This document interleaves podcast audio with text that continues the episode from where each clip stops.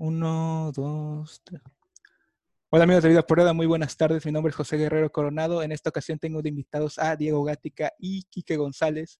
Vamos a hablar sobre lo que es el fantasy fútbol. Fantasy fútbol, un, fenómeno que veníamos viviendo en los últimos años. Este, ha tenido bastante éxito, ha generado muchos dólares. Este, de acuerdo a Fox Business, en 2018 generó 7 mil millones de dólares esta industria. Eh, hay ligas, eh, hay aproximadamente 59.3 millones de jugadores tan solo en Estados Unidos y en Canadá. Y bueno, ahora que la NFL se está poniendo popular en muchos lados, es muy probable que estos jugadores también se aumenten en lo que son nuestros países, México, Latinoamérica, España, este, Europa, etcétera. Eh, Diego Gática y Quique González colaboran en la página de La Nación, página de Facebook de deportes, no únicamente de fútbol americano, sino también béisbol, fútbol, boxeo, etcétera. Este, como siempre, antes que, antes que empezar, recordarles que en la descripción del video vienen los temas que manejamos y los minutos en los que hablamos de ellos. También posiblemente saquemos los que son los clips para que vean eh, únicamente un video del tema en específico. Eh, Diego, Quique, ¿cómo están? Bien, bien. Muchísimas gracias por invitarme a tu programa. Un saludo a todos los que te sintonizan. Y nada, a darle. Pues igual, Pepe, muchas gracias por, por la invitación. Espero que todo tu auditorio se encuentre bien en estos tiempos difíciles que estamos viviendo. Gracias, gracias, gracias. Pues empezar con, ¿qué, qué es el fantasy fútbol? Este, ¿cómo, ¿Cómo se lo topan ustedes? Eh, si nos pueden explicar eh, por qué les gusta y también lo que es en sí. Quique, ¿quieres empezar?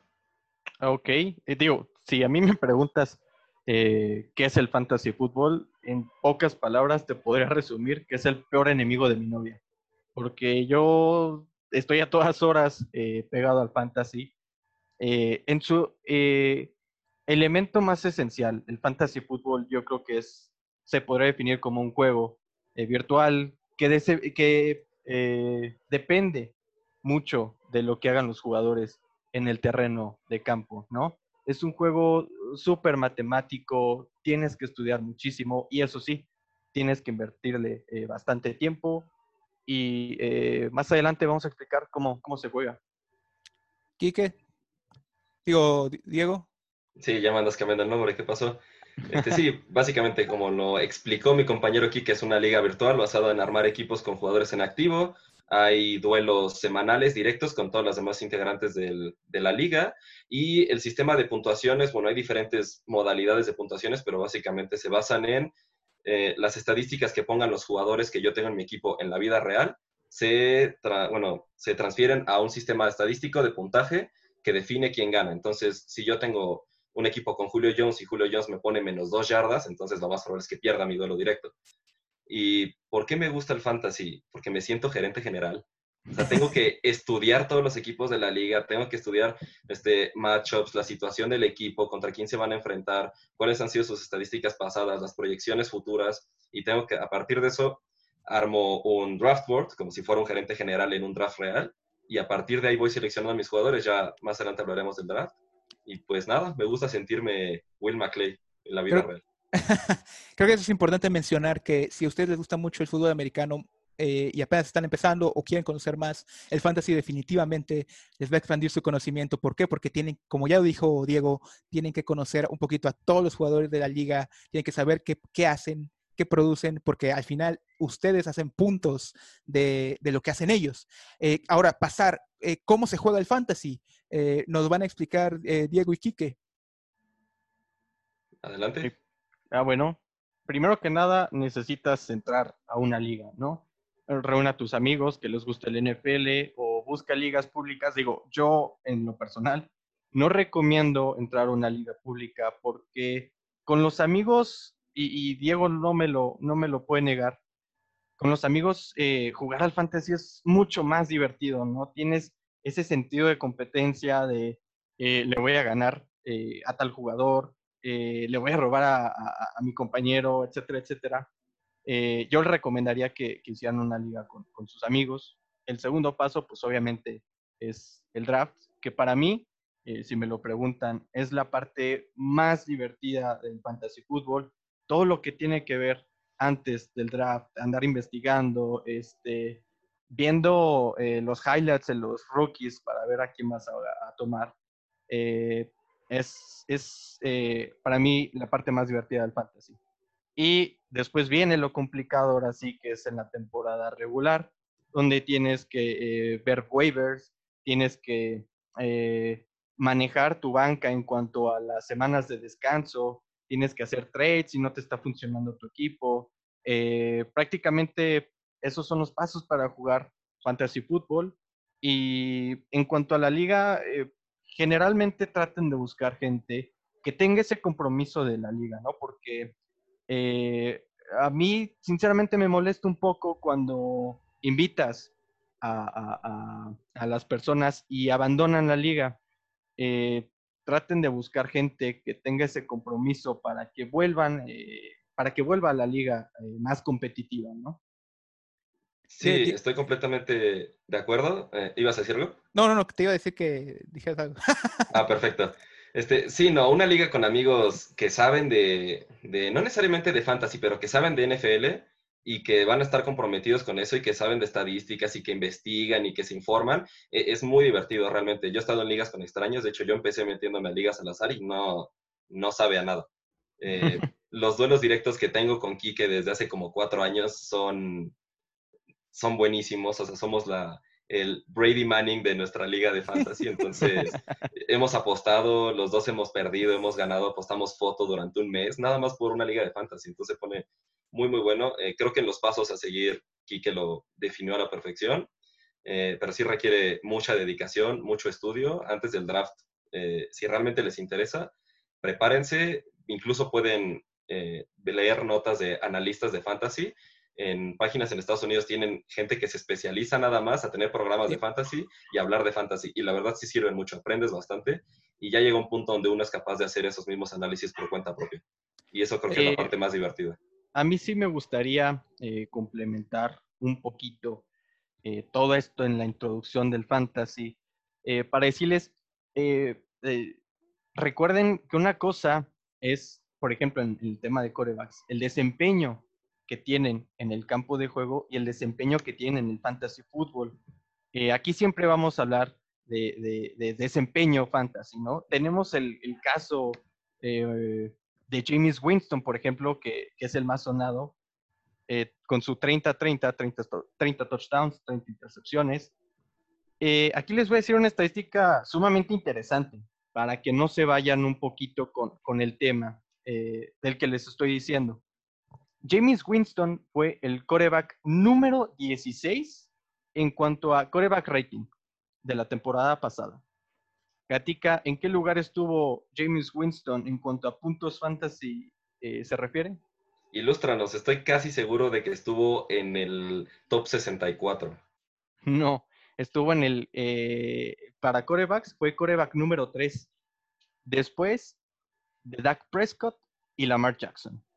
Entonces nos podemos dar una idea de que eh, hay muchos jugadores que en su equipo, no, más bien, eh, eh, regalan más de lo que dan, ¿no? Al, contrario, un, ejemplo es el de James Winston que acabo de decir, pero hay que siempre tener como la visión de qué tanto potencial, qué, tanta ayuda me va a dar ese jugador a mi equipo, ¿no?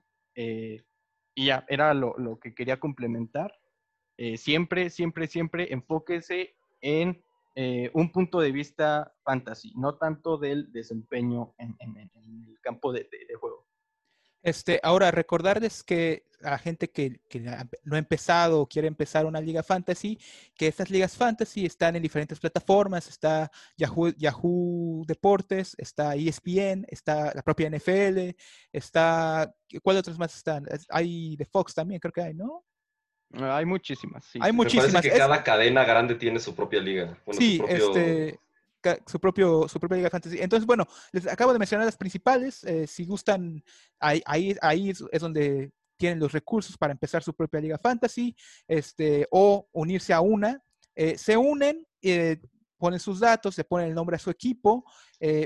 vienen las reglas, ahí varían las reglas, este, ¿verdad? Varían las reglas porque el administrador de la liga puede, puede hacerlas variar. Entonces es importante también que cuando entren a una liga fantasy lean las reglas eh, de, esa, de, esa, liga, porque ninguna liga fantasy tiene las mismas reglas. Sí tienen, sí hay un este un, un estándar que, que, tienen las, que tienen las plataformas, pero el administrador las puede hacer variar. Entonces, lean mucho esas reglas personales de su propia, de su propia liga, este, y ya después de que lean las reglas, eh, le ponen nombre a su equipo, eh, ven su roster, llega la parte más entretenida y más importante.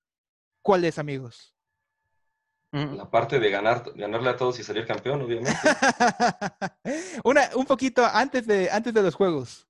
Como un par de meses antes, ¿no? No, por supuesto, el draft. Si de por sí, cuando uno se mete en el draft real del NFL, se da cuenta de que es un universo fascinante. Cuando uno se mete en el draft de fantasy, es otra cosa completamente diferente. A mí es la parte más entretenida y la que más tiempo me toma, pero se me pasa volando el tiempo. ¿Tú qué piensas del draft, Kike? ¿Qué, ¿Qué tanto te gusta? Sí, sí, sí, el draft. Híjole, como te lo comentaba, para mí es la parte más divertida del fantasy fútbol. Eh, como lo comentábamos un poquito fuera del aire, eh, yo sí les recomendaría que si van a hacer una liga con amigos cercanos, hagan el draft juntos, digo, si se puede con, con esto de, de, el confinamiento, eh, si se puede, háganlo juntos, porque de verdad eh, es, una, es una experiencia muy, muy padre. Eh, yo les comentaba que mi compañero Diego Gatica me ha robado varios jugadores en el draft y pues qué mejor que estando presencial para, para darle unos buenos estate quietos, que deje de robar jugadores, ¿no? No, ¿cómo olvidar ese momento donde te robé a Karim Hunt en la ronda, en rondas bajas y fue mi gallazo? Sí, sí, sí, sí, sí. Y justamente en esa, en esa ronda eh, yo iba por, por Karim Hunt, ya hace unos cuatro años, ¿fue eso? Sí, fue en el 2017 que llegó de novato, ¿no? En el 2017 que llegó de novato, donde todos esperaban que Spencer Ware fuera el corredor titular de Kansas City. Y eh, mi plan era tomar a Spencer Ware y como seguro, pues tomar a, a Karim Hunt.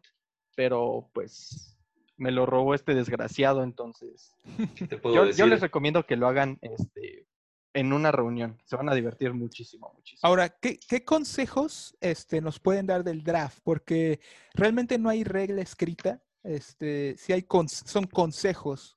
Tú puedes, tú si tú quieres, puedes tomar un coreback en la primera, en el primer pick del fantasy. Este, no hay, no hay restricción, pero no es lo que se debería. Entonces, ese es un consejo este, que pueden ahondar ustedes, pero eh, ¿qué, ¿qué, otros eh, pueden empezar con ese o pueden empezar con, con el que ustedes quieren. Eh, un consejos de fantasy. Sí, claro, si seleccionan defensiva en primera ronda, tienen 11 jugadores asegurados.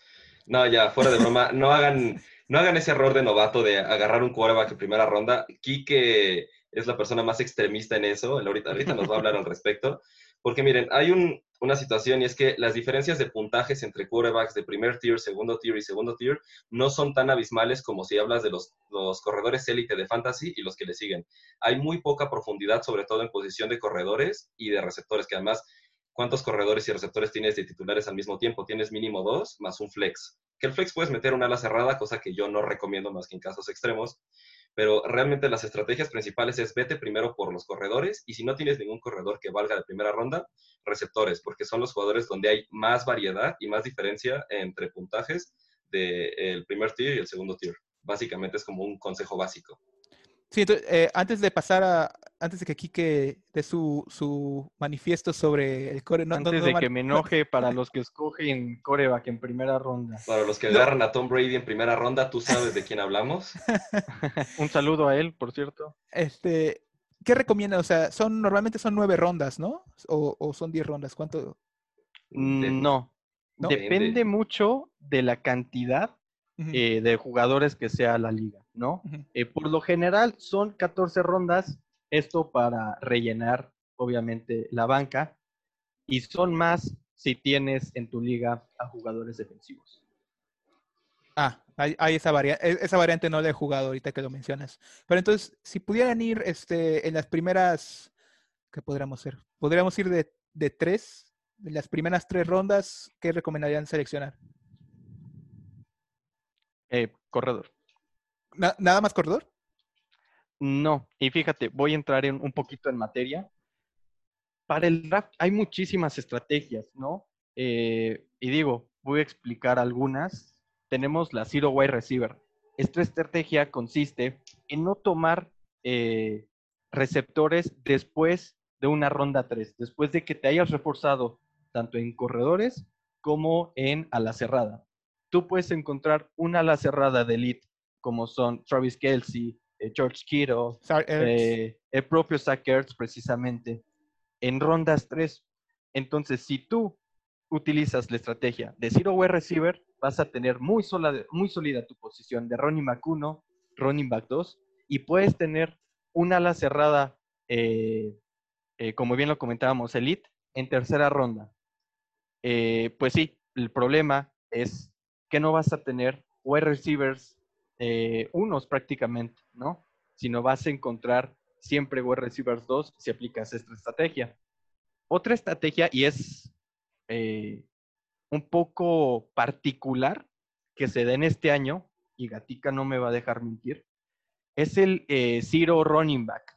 Es lo mismo que el Zero Wide Receiver, pero a la inversa. No vas a tomar corredores, te vas a fortalecer en tu posición de receptor y de ala cerrada. Eh, esta estrategia eh, estaba haciendo un mock draft hace como semana y media eh, y, les comentaba que en esta temporada hay mucha incertidumbre en cuanto a los corredores, porque si ustedes se ponen a ver el deep chart de los equipos, prácticamente muchos son por comité, son backfield por comité. No hay un corredor establecido. Patriots, por ejemplo mi taller 1, que es el, el, tier, ¿qué es el tier? Simplemente son como agrupaciones que tú vas haciendo en cuanto al desempeño del jugador. Eso se recomienda mucho antes de hacer un draft. Y yo en mi tier número 1, eh, te puedo decir que tengo a Christian McCaffrey como número 1, Saquon Barkley número 2, Ezekiel Elliott número 3, Dalvin Cook número 4 y Michael Thomas número 5. Entonces, esta estrategia de, Zero Running Backs la puedes eh, ocupar cuando tú veas que los cuatro running backs que son sumamente seguros esta temporada se te fueron, puedes irte por Michael Thomas y tal vez en la segunda ronda puedes armarte de un Randy Hopkins, de un Chris Godwin. Entonces vas a estar muy fortalecido en cuanto a tus running backs y por ahí buscar alguna lesión en en, este, en la temporada media, en donde puedes fortalecerte eh, con, el, con el nuevo titular después de dicha lesión. Entonces, eh, hay muchas estrategias.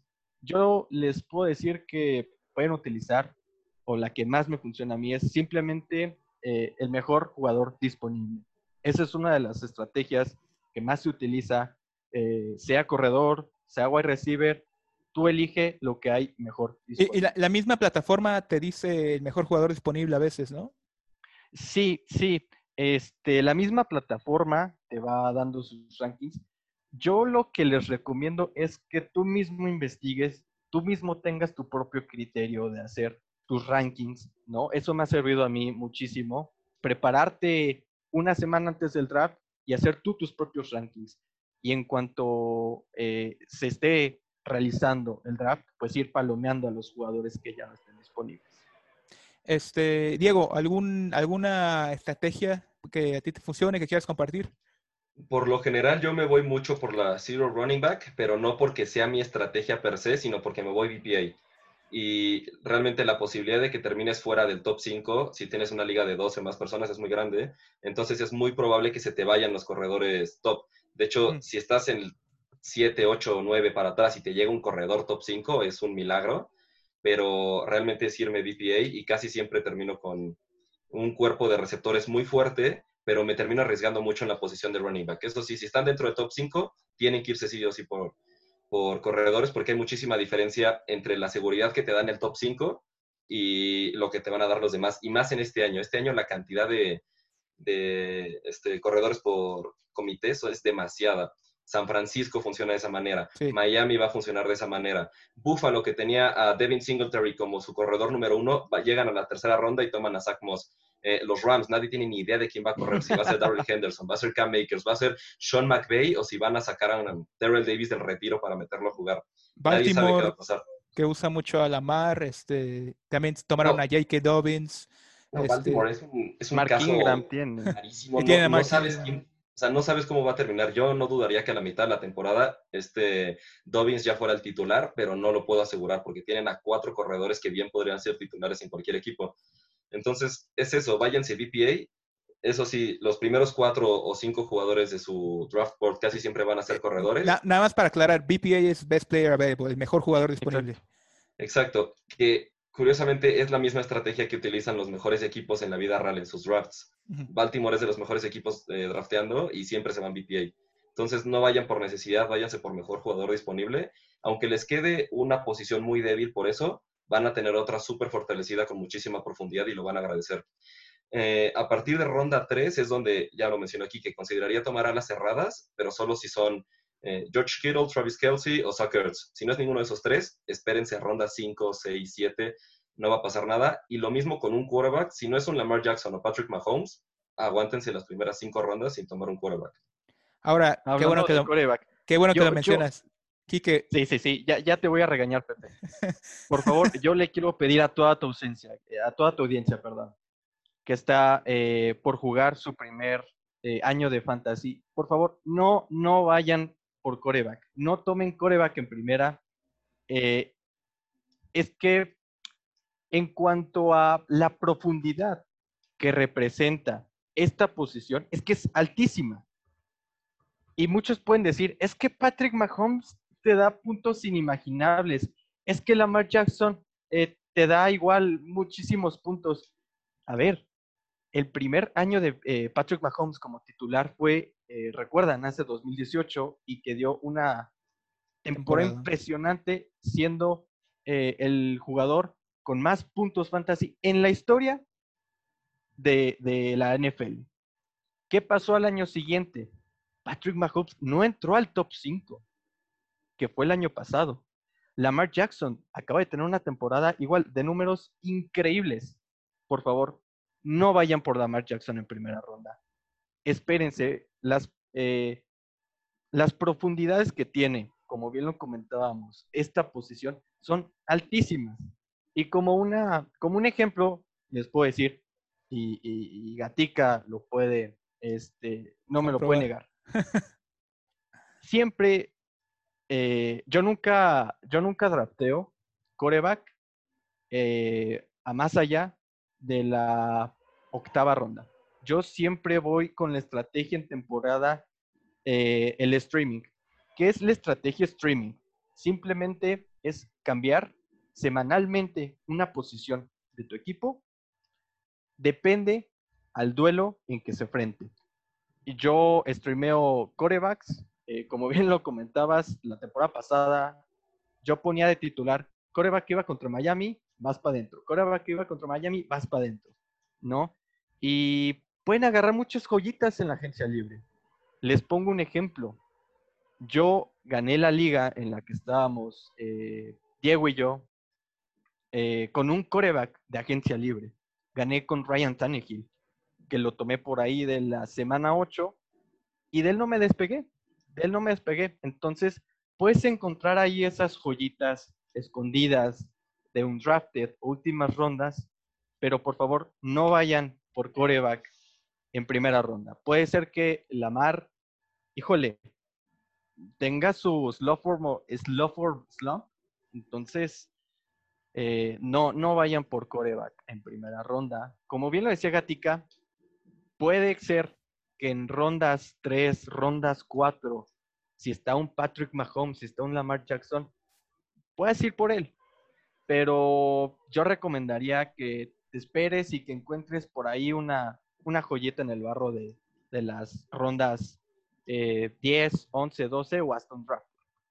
La free, la free agency. Eh, nada más para aclararles, lo que pasa, lo que mencionan de la on-drafted o los free agents es cuando acaba el draft eh, de, de, su liga fantasy, obviamente quedan muchos jugadores que no eligen porque este, no, no, no, eligen a todos.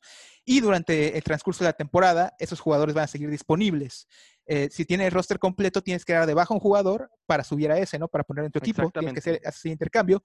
Entonces, lo que, lo que nos están queriendo decir Diego y Quique es que estén muy atentos a quién, quiénes son los agentes libres y si están produciendo y si los necesitan.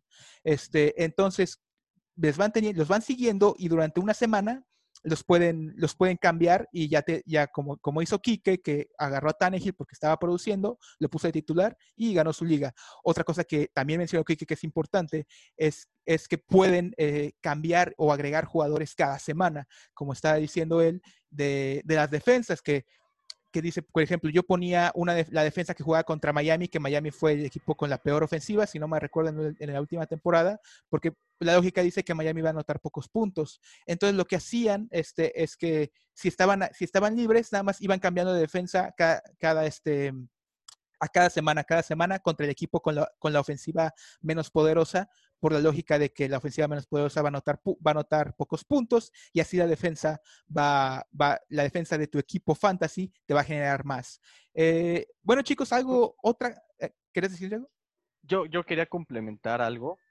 Igual les hago hincapié, no tomen a Patrick Mahomes o a Lamar Jackson en rondas muy tempranas. Simplemente hay que ver en qué ronda se drafteó Pat Mahomes en el 2018 se estuvo yendo en rondas 10. ¿En qué ronda drafteamos a Lamar Jackson el año pasado? En rondas 11. Entonces, allí es cuando te puedes armar eh, de valor fantasy en esas joyitas escondidas en las últimas rondas. De verdad, no agarren eh, coreback en las primeras seis rondas. Ahora, si podemos ir a los como ranking de posiciones, este, ya hablamos un poquito de que en las primeras tres rondas podría ser corredor, receptor, ala cerrada. Eh, después, ¿cómo irían? Eh, serían las primeras, las primeras que tendrías que considerar. Primero es corredor, eh, receptor, ala cerrada, de ahí que seguiría. híjole, Gatica, ¿quieres complementar? Bueno, ¿quieres empezar? Sí, claro. De hecho, a la cerrada yo no suelo tomar en las primeras tres rondas. Yo a la cerrada igual lo tomo a partir de ronda 7. Es, es, una bronca porque detrás de los tres primeros hay muchísima incertidumbre. Entonces tienes como que eh, pensarle muy bien cuál puede ser un sleeper, pero realmente creo que si no agarras uno del top 3 no pasa nada y puedes agarrarlo hasta ronda 7 y 8. Yo lo que hago es que me atasco de profundidad en receptores y corredores. Eso es lo que más vas a necesitar, lo que más vas a estar este, cambiando. Entonces yo realmente puedo irme siete rondas con cuatro receptores y tres corredores. Oh, wow. ¿Y de ahí cuáles siguen? De ahí ya estaría considerando ala cerrada y quarterback, pero sin adelantarme. Si veo a alguien que está, que yo lo tengo para novena ronda y estoy en séptima, no me acelero, me espero tantito y prefiero terminar en novena, décima ronda con un Matthew Stafford, que por cierto es un quarterback que les recomendaría. Creo que esta temporada va a tener unos números brutales si tomamos los números de sus ocho partidos de titular y los extrapolamos a una campaña de 16, eh, son números espectaculares. Le añades a DeAndre Swift, le añades en su segundo año TJ Hawkinson, entonces creo que en una octava, novena, décima ronda, un Matthew Stafford, un Matt Ryan, vale más la pena. Pero ya a partir de séptima ronda es donde empiezo a pensar cómo en qué ranking veo a los alas cerradas y a los, a los quarterbacks, y ya si veo que va, entra dentro del valor que tengo considerado, lo tomo. Pero sí, hasta séptima ronda realmente me espero. Este, entonces ya hablamos de corredor, eh, receptor, eh, ala cerrada, eh, coreback, quedan pateador y defensa, ¿no? Bueno, creo que de eso no se debe hablar. No vayan a draftear defensa ni, ni, pateador en las primeras. Híjole, si pueden, draftenlo en las últimas dos rondas. Porque tanto la defensa como el pateador son las posiciones más volátiles en, fantasy fútbol. Y un poquito para complementar lo que decía Diego, eh, sí, yo, yo les recomiendo igual que se atasquen, que se llenen de running backs y receptores, porque también los alas cerradas pueden salir, eh, los alas cerradas muy buenos pueden salir en eh, rondas bajas. A pesar de que tenemos la elite que obviamente ya lo hemos comentado, George Kittle, eh, y Travis Kelsey. En rondas bajas pueden encontrar el Darren Waller. En rondas bajas puedes encontrar el TJ Hawkinson, eh, Tyler Higby. En fin, muchas, eh, muchos jugadores que su ADP, el ADP es el, la posición eh, del draft promedio en la que se está draftando, puedes encontrar tight ends muy, muy prolíficos en rondas muy, muy bajas en que su ADP no va a hacer que gastes ningún valor fantasy. Ahora, ¿algo que quieras agregar tú, Diego?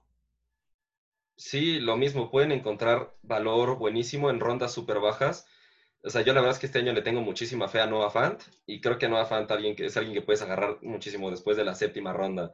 Entonces, o incluso un Jack Doyle que ya no tiene la interferencia de Eric Ebron. Entonces, no sé, no, no se preocupen mucho por llenar esa posición. Dallas Goddard es un suplente en Filadelfia y fue la cerrada número 9 la temporada pasada.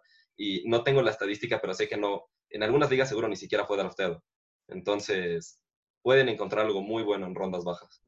Ahora, qué bueno, ya pasando un poquito a la actualidad, dejando el, tema de cómo se juega y consejos, eh, ¿qué nos pueden recomendar que para este draft? Este, ¿qué, si nos pueden decir alguna, alguna sorpresa, alguna, algún jugador que les guste mucho. Híjole, hablando principalmente de, jugadores que no tienen eh, mucha luz yo apostaría mucho por Calvin Ridley. Este año me gusta muchísimo eh, Calvin Ridley. Receptor de Atlanta, de nada más para. Receptor de Atlanta, eh, receiver de Atlanta. Me gusta mucho. Eh, creo que poco a poco va a tener ese involucramiento. Eh, la dupla de Julio Jones con este con Calvin Ridley puede ser el Chris Godwin y Mike Evans de la temporada actual. Eh, yo creo que, Calvin Ridley va a tener eh, mucho target. Matt Ryan le ayuda muchísimo en su valor fantasy. Y creo que es una de las joyas que te puedes encontrar en rondas 4. Eh, digo, depende la cantidad de jugadores que, te, que tengas en tu liga, pero en una ronda 4 tener a Calvin Ridley de, de wide receiver 2, híjole, es muy, muy bueno.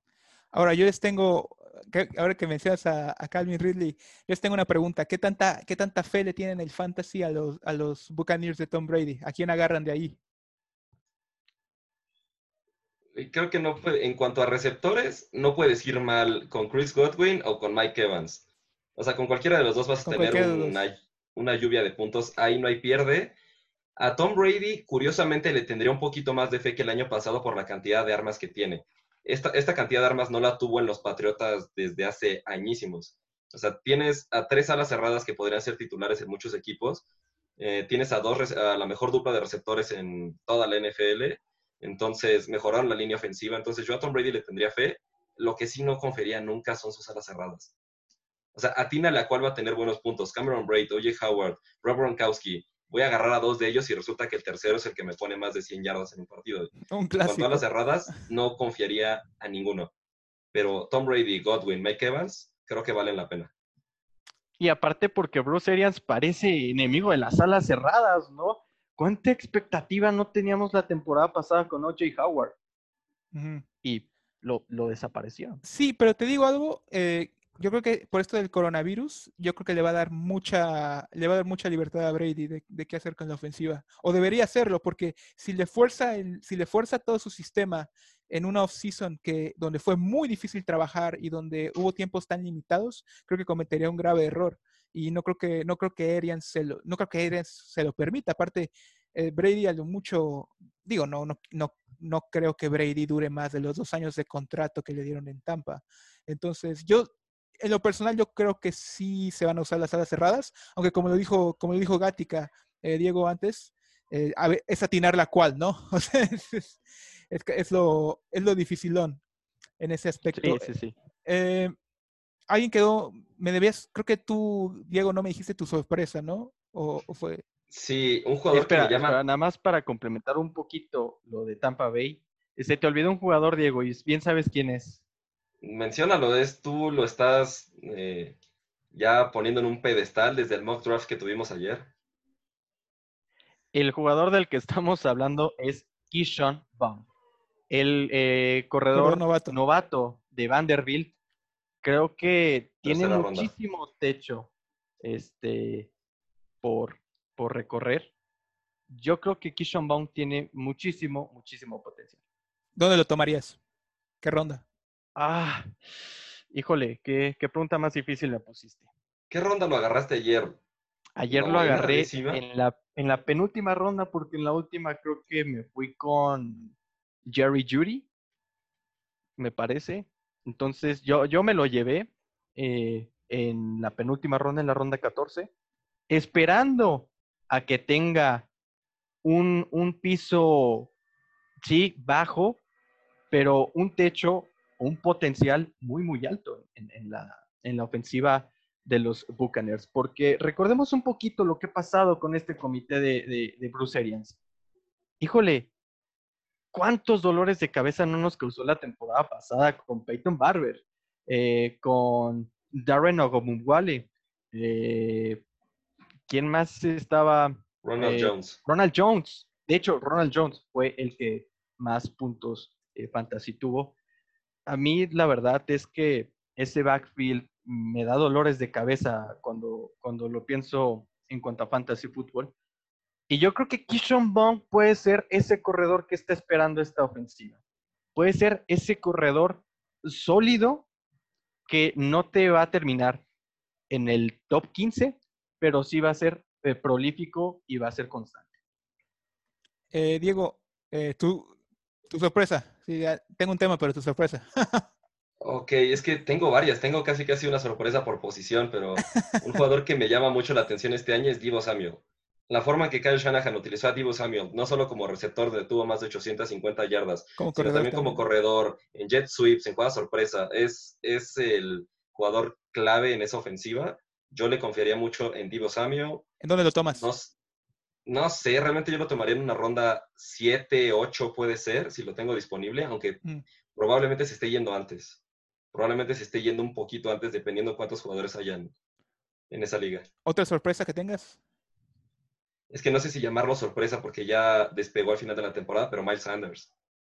Miles Sanders en Filadelfia va, a- va a tener un temporadón, porque aparte el tipo es extraordinario recibiendo. Creo que superó, no sé si las 500 o incluso las 600 yardas como receptor eh, de su temporada de novato. Entonces, Miles Sanders de Filadelfia, no hay nadie más con quien en ese Mira, cualquier corredor que tenga Doug Pederson va a ser sorpresa. Sí, No, quiero, quiero mucho a Doc Peterson. Ahora, algo, algo que los, lo mencionó Quique, eh, mencionó a, a Jerry Judy, pero de ahí quiero pasar a, al, cor- al receptor que tomaron los Cowboys, que es CD Lamp, que va a llegar a un...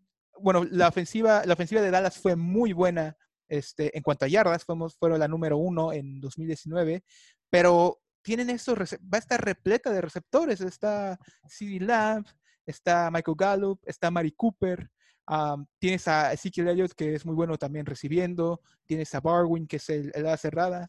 Entonces, ¿con, quién, con quiénes apostarían en, en, en cuanto a, a, a Dallas de, de la ofensiva?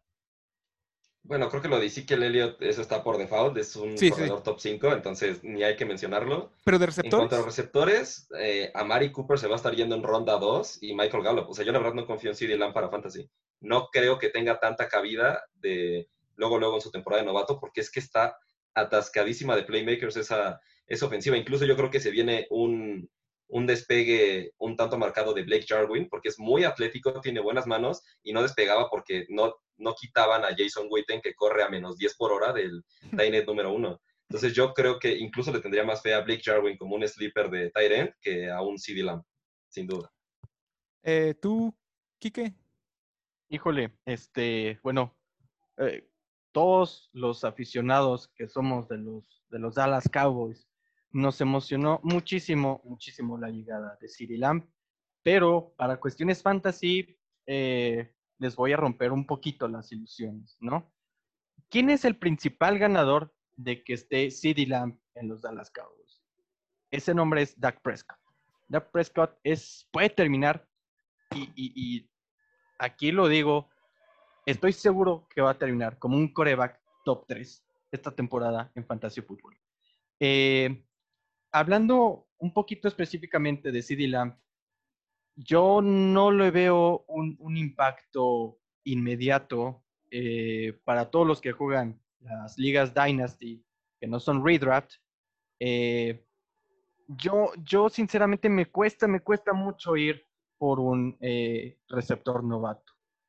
Hay una regla no escrita en el fantasy que es no draftes un, un receptor novato. ¿Por qué? Simplemente veamos los últimos cinco años qué receptores han sido los número uno en, cuanto a, en cuanto a la camada de los novatos. En 2019 tenemos a AJ Brown. AJ Brown terminó, de los Tennessee Titans, terminó en lugar número 9, eh, como receptor número 9. Pero en 2018 tenemos a Calvin Ridley, que terminó como número 18, no terminó en el top 15. Seguido tenemos en el 2017 a Juju Smith-Schuster, terminó en el número 18 también en cuanto a, en cuanto a receptores. Después viene el gran temporadón que nos dio Michael Thomas en su temporada de novato. Terminó como número 9. Y después viene a Mari Cooper en el número 24. ¿Qué nos dice esta tendencia? Que únicamente dos receptores eh, novatos han llegado al top 15 en los últimos cinco años. Yo la verdad me cuesta mucho creer eh, en los receptores de esta camada. Si yo tengo que tomar a alguien, tomaría eh, a Jerry Judy, no a Henry Rocks, como muchos lo están poniendo, porque Jerry Judy creo que llega un equipo plagado de talento. Llega con Cortland Sutton, con Noah Fant. el único tema que veo ahí es True Lock, pero vean el back que se carga Denver, ¿no?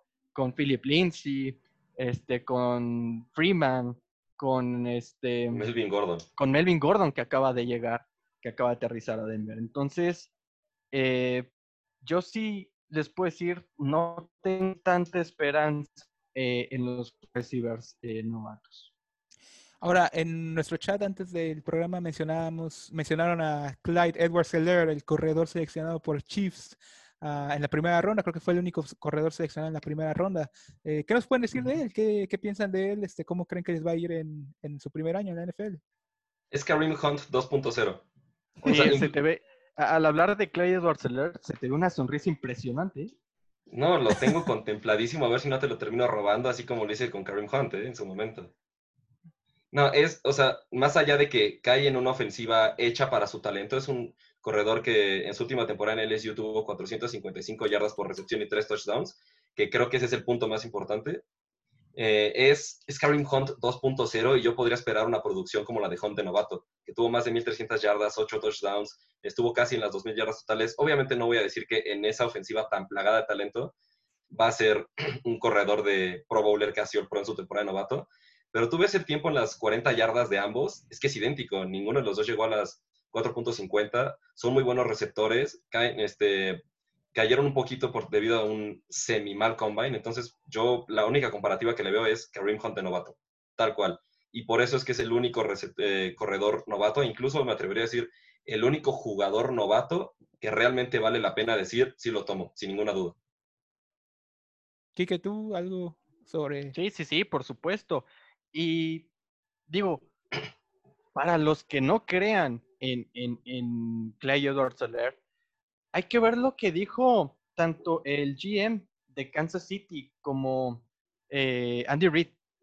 Eh, Brett Beach, que es el general manager de los Kansas City Chiefs, le dijo a Andy Reid que Clay Edwards Heller lo veía como un tipo eh, Brian Westbrook. No sé si recuerden ese corredor tan elusivo que Andy Reid tuvo en Filadelfia. Exacto. ¿Quién fue su head coach? Exacto. ¿Qué le contestó Andy Reid a, Brett Beach? Será mejor que Brian Westbrook. De, ese, de, de esa magnitud nos podemos dar cuenta eh, del potencial de Clay Edwards Heller. Y, llega como en bandeja de plata porque llega en una ofensiva, eh, híjole, top 3 de la liga, si no es que la mejor. Y veamos el backfield que tiene Kansas City Chiefs. Damian Williams tuvo pésimos, pésimos números en temporada regular. Fue el eh, running back número 34 en cuanto a puntos fantasy. fue el corredor número 32 en yardas efectivas, fue el corredor número 38 en, en toques, en volumen.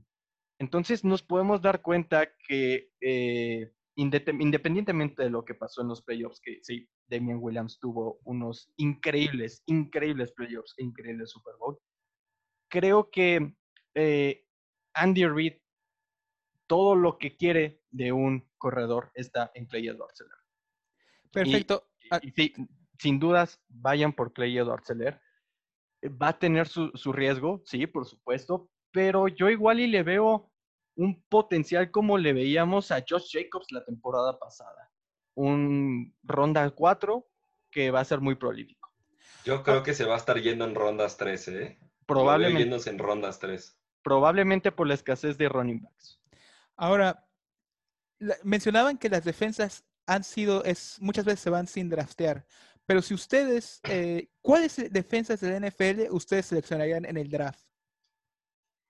Ay, no sé, realmente no es, una, no es algo que me pregunte mucho, pero una defensiva, no se fijen en los puntos permitidos o las yardas. Bueno, más bien no se fijen en las yardas permitidas, fíjense en las capturas que consiguen las intercepciones, en los robos de balón y las capturas. Es realmente creo que lo que más importa. No sé, yo le vería mucho potencial, entre comillas, a la defensiva de los Steelers, que desde que llegó Minka Fitzpatrick se volvieron una máquina de intercepciones. Tuvo creo que cinco intercepciones Minka Fitzpatrick. No sé, la defensiva de Buffalo, por ejemplo, que tiene bastante talento infravalorado, uno de los mejores este, corners de la liga entre Davis White, que viene a tener, no sé si seis o siete intercepciones la temporada pasada, una dupla de safeties muy infravalorada que igual consigue robos de balón, Mika Hyde y Jordan Poyer. Eh, la defensiva de Buffalo me agrada bastante e incluso la de los Saints. Creo que la de los Saints no se habla mucho de ella, pero tiene bastante talento y puede conseguir bastantes capturas y robos de balón, en especial si por fin viene el despegar de Marcus Davenport, primera ronda de hace un par de años que ha sido no bust, pero casi considerando lo que dieron por él. Pero si logra despegar este año, Oye, y eh, me, como, agradaría bastante. ¿Bust como Bustaco o no tan Bust? No, ya no me menciones a Bustaco Charlton, porque. o sea, nada más veo a TJ Watt, el monstruo que es en Pittsburgh, y veo a Taco Charlton y digo, no. un chiste local, pero. eh, Quique, ¿cuáles, ¿cuáles defensas consideras tú? Híjole, me gusta mucho la de eh, Chargers esta temporada. Uy, sí, pero, Derwin James sano. Exacto. Pero si me preguntas por una defensiva que draftearía, si me la encuentro, que lo dudo muchísimo, es nada más y nada menos que la de San Francisco. Híjole, teniendo a, a monstruo como Nick Bosa, el potencial que puede tener Javon Kinlow, eh, Juan Alexander, eh, hasta el propio Richard Sherman, que ya no está en su prime, pero creo que sigue siendo un jugador muy, muy cumplidor en cuanto a su posición. Yo, la verdad es que veo a San Francisco terminando en una defensiva top 5 de fantasy. Entonces podrían, eh, recapitulando, Pittsburgh, eh, San Francisco, Chargers, mencionaste. ¿Cuál otra mencionaste, Diego? Buffalo. Buffalo. Uh, otras que, pensé, Chicago y, Packers, Bears y Packers, ¿alguna de esas dos posibles o no? Eh, la de Packers no creo, la de Chicago le veo mucho potencial para terminar en un top 8 si Robert, Robert Quinn se mantiene sano a un nivel similar al que tuvo el año pasado con Dallas, va a estar muy, muy complicada de tener esa defensiva. Entonces, sí, la de Chicago sí. A la de los Packers, más allá de la dupla Saudarius y uh, Preston Smith, no le veo mucho. Smith, sí, claro. Sí, que consiguieron los dos más de 10 capturas, pero de ahí en fuera no le tengo mucha fe. Y fíjate, nos estamos quedando, este, o no estamos incluyendo a la defensiva número uno de la temporada pasada en robos de balón, los New England Patriots. ¿Qué, pasa con ese efecto Tom Brady de que se va Tom Brady y nos olvidamos completamente de los eh, jugadores? es que también perdieron, también perdieron muchos, Kike. Perdieron es que perdieron muchos titulares. Pierden a Danny Shelton, pierden a Jamie Collins, pierden a este, Kyle Van Noy. Pero no sé, o sea, por ejemplo, Chase Winovich mostró mucho potencial y este año puede cubrir uno de esos huecos sin broncas y Bill Belichick hace que funcione su defensiva de todas formas. Y es al punto que iba a ir. creo que sí se fueron bastantes, pero llegaron también, digo, no llegaron mancos. Y me parece que la defensiva de New England puede terminar un top 10. Este, ¿algo más que quieras agregar, Diego? No, nada más. Realmente es, más allá de que estamos dando como ciertos datos de defensiva, no se estresen por eso, no se preocupen por eso. Puede haber una semana donde agarran a la defensiva de Miami y les da 30 puntos. Fíjense más en los matchups y cámbienlas constantemente. No se eh, estresen por defensivas. Ahora, sí, sí, sí, es más, a quien vaya contra los New York Giants, por favor, elijan esa defensa. Por favor. de pateador es otra posición irrelevante, pero alguno que, alguno que seleccionaría. Justin Tucker, y si no, ni me fijo. Sí, pues sí. O sea, de hecho. Totalmente de acuerdo. En el mock draft que agarramos ayer, agarré a este pateador eh, asiático de Atlanta que se apellida. Oh, este, el coreano. El coreano, sí. Ah. Y yo dije, necesito un poco de variedad. Este, regla Rooney, agarra un pateador coreano. sí, sí. no, pues este. Algo, algo más que deseen agregar, este, comentarios, saludos, eh, etcétera. No, pues que jueguen fantasy fútbol, la verdad. ¿Que apuesten o no apuesten? Exacto. Sí, sí, sí, digo. Eh, yo he perdido un chingo de dinero. no apuesten entonces. de fantasy fútbol. Sí, sí, sí. Pero la verdad es que eh, a mí el fantasy fútbol, sin duda, eh, es mi pasatiempo favorito. cuando hay temporada de NFL, estoy en el trabajo y veo fantasy. Estoy en la escuela, estoy viendo fantasy, ¿no? Y métanse, métanse de lleno al, fantasy fútbol, no hace daño. Bueno, un poquito sí, pero, pero no mucho. Nada más un poquito de estrés y desvelarte hasta las 3 de la mañana por estar haciendo un draft, draft board por cada uno de tus, de tus 10.000 ligas de fantasy. Pero nada, es más divertido de lo que estresa. Exacto, es muy estresante. Imagínate que tuvo la temporada pasada a Chris Carson y a Dalvin Cook, puta. Mis dos corredores titulares están plantadísimos en el hospital, ¿no? Entonces. Y aún así me ganaste en la final, ¿eh? Sí, sí, sí. No, pues muchas, muchas gracias por venir y este también recuerdas a, a, gente de vida por de que vamos a tener nuestras propias ligas fantasy. Este, el año, el año pasado hicimos, si no me recuerdo, dos, sí, dos, este, con fans, con fans de la página y este, gané una, la otra no, la, no la, perdí, pero fue muy entretenido, entonces ojalá puedan, puedan participar en alguna de nuestras ligas. Este, Diego, Quique, muchísimas gracias por, por venir. No, muchas gracias a ti por invitarme a tu programa, estuvo muy entretenido. Espero que eventualmente podamos ahondar más en otros temas porque es que o sea, tenemos una lista de jugadores brutal y podríamos estar cuatro horas hablando de estadísticas de cada uno. No da el tiempo, pero si en otro momento se presta la oportunidad, adelante. Por supuesto que sí. Este, Quique, gracias. Ah, muchas gracias a ti, Pepe, eh, Diego. E igual, fue un programa muy, muy entretenido. Yo me pierdo hablando de, fantasy. Híjole, a ver si nos volvemos a ver, porque nos faltó muchos temas ya especializados un poquito y para arrancar con todo. En un, mundo, en, un mundo, en un mundo sin coronavirus ya haremos nuestra fiesta de draft. Sí, sí, sí, en un mundo sin coronavirus yo ya tendría un póster de Clay Edwards En un mundo sin coronavirus que para este paso va para el 2024, así que... No, pues muchísimas gracias eh, y amigos de Vida por recordarles que estamos eh, presentes en redes sociales, en Instagram, Facebook, Twitter, YouTube y también nuestra página de blog donde ponemos artículos. Eh, muchísimas gracias por seguirnos, pásenla bien. Gracias amigos.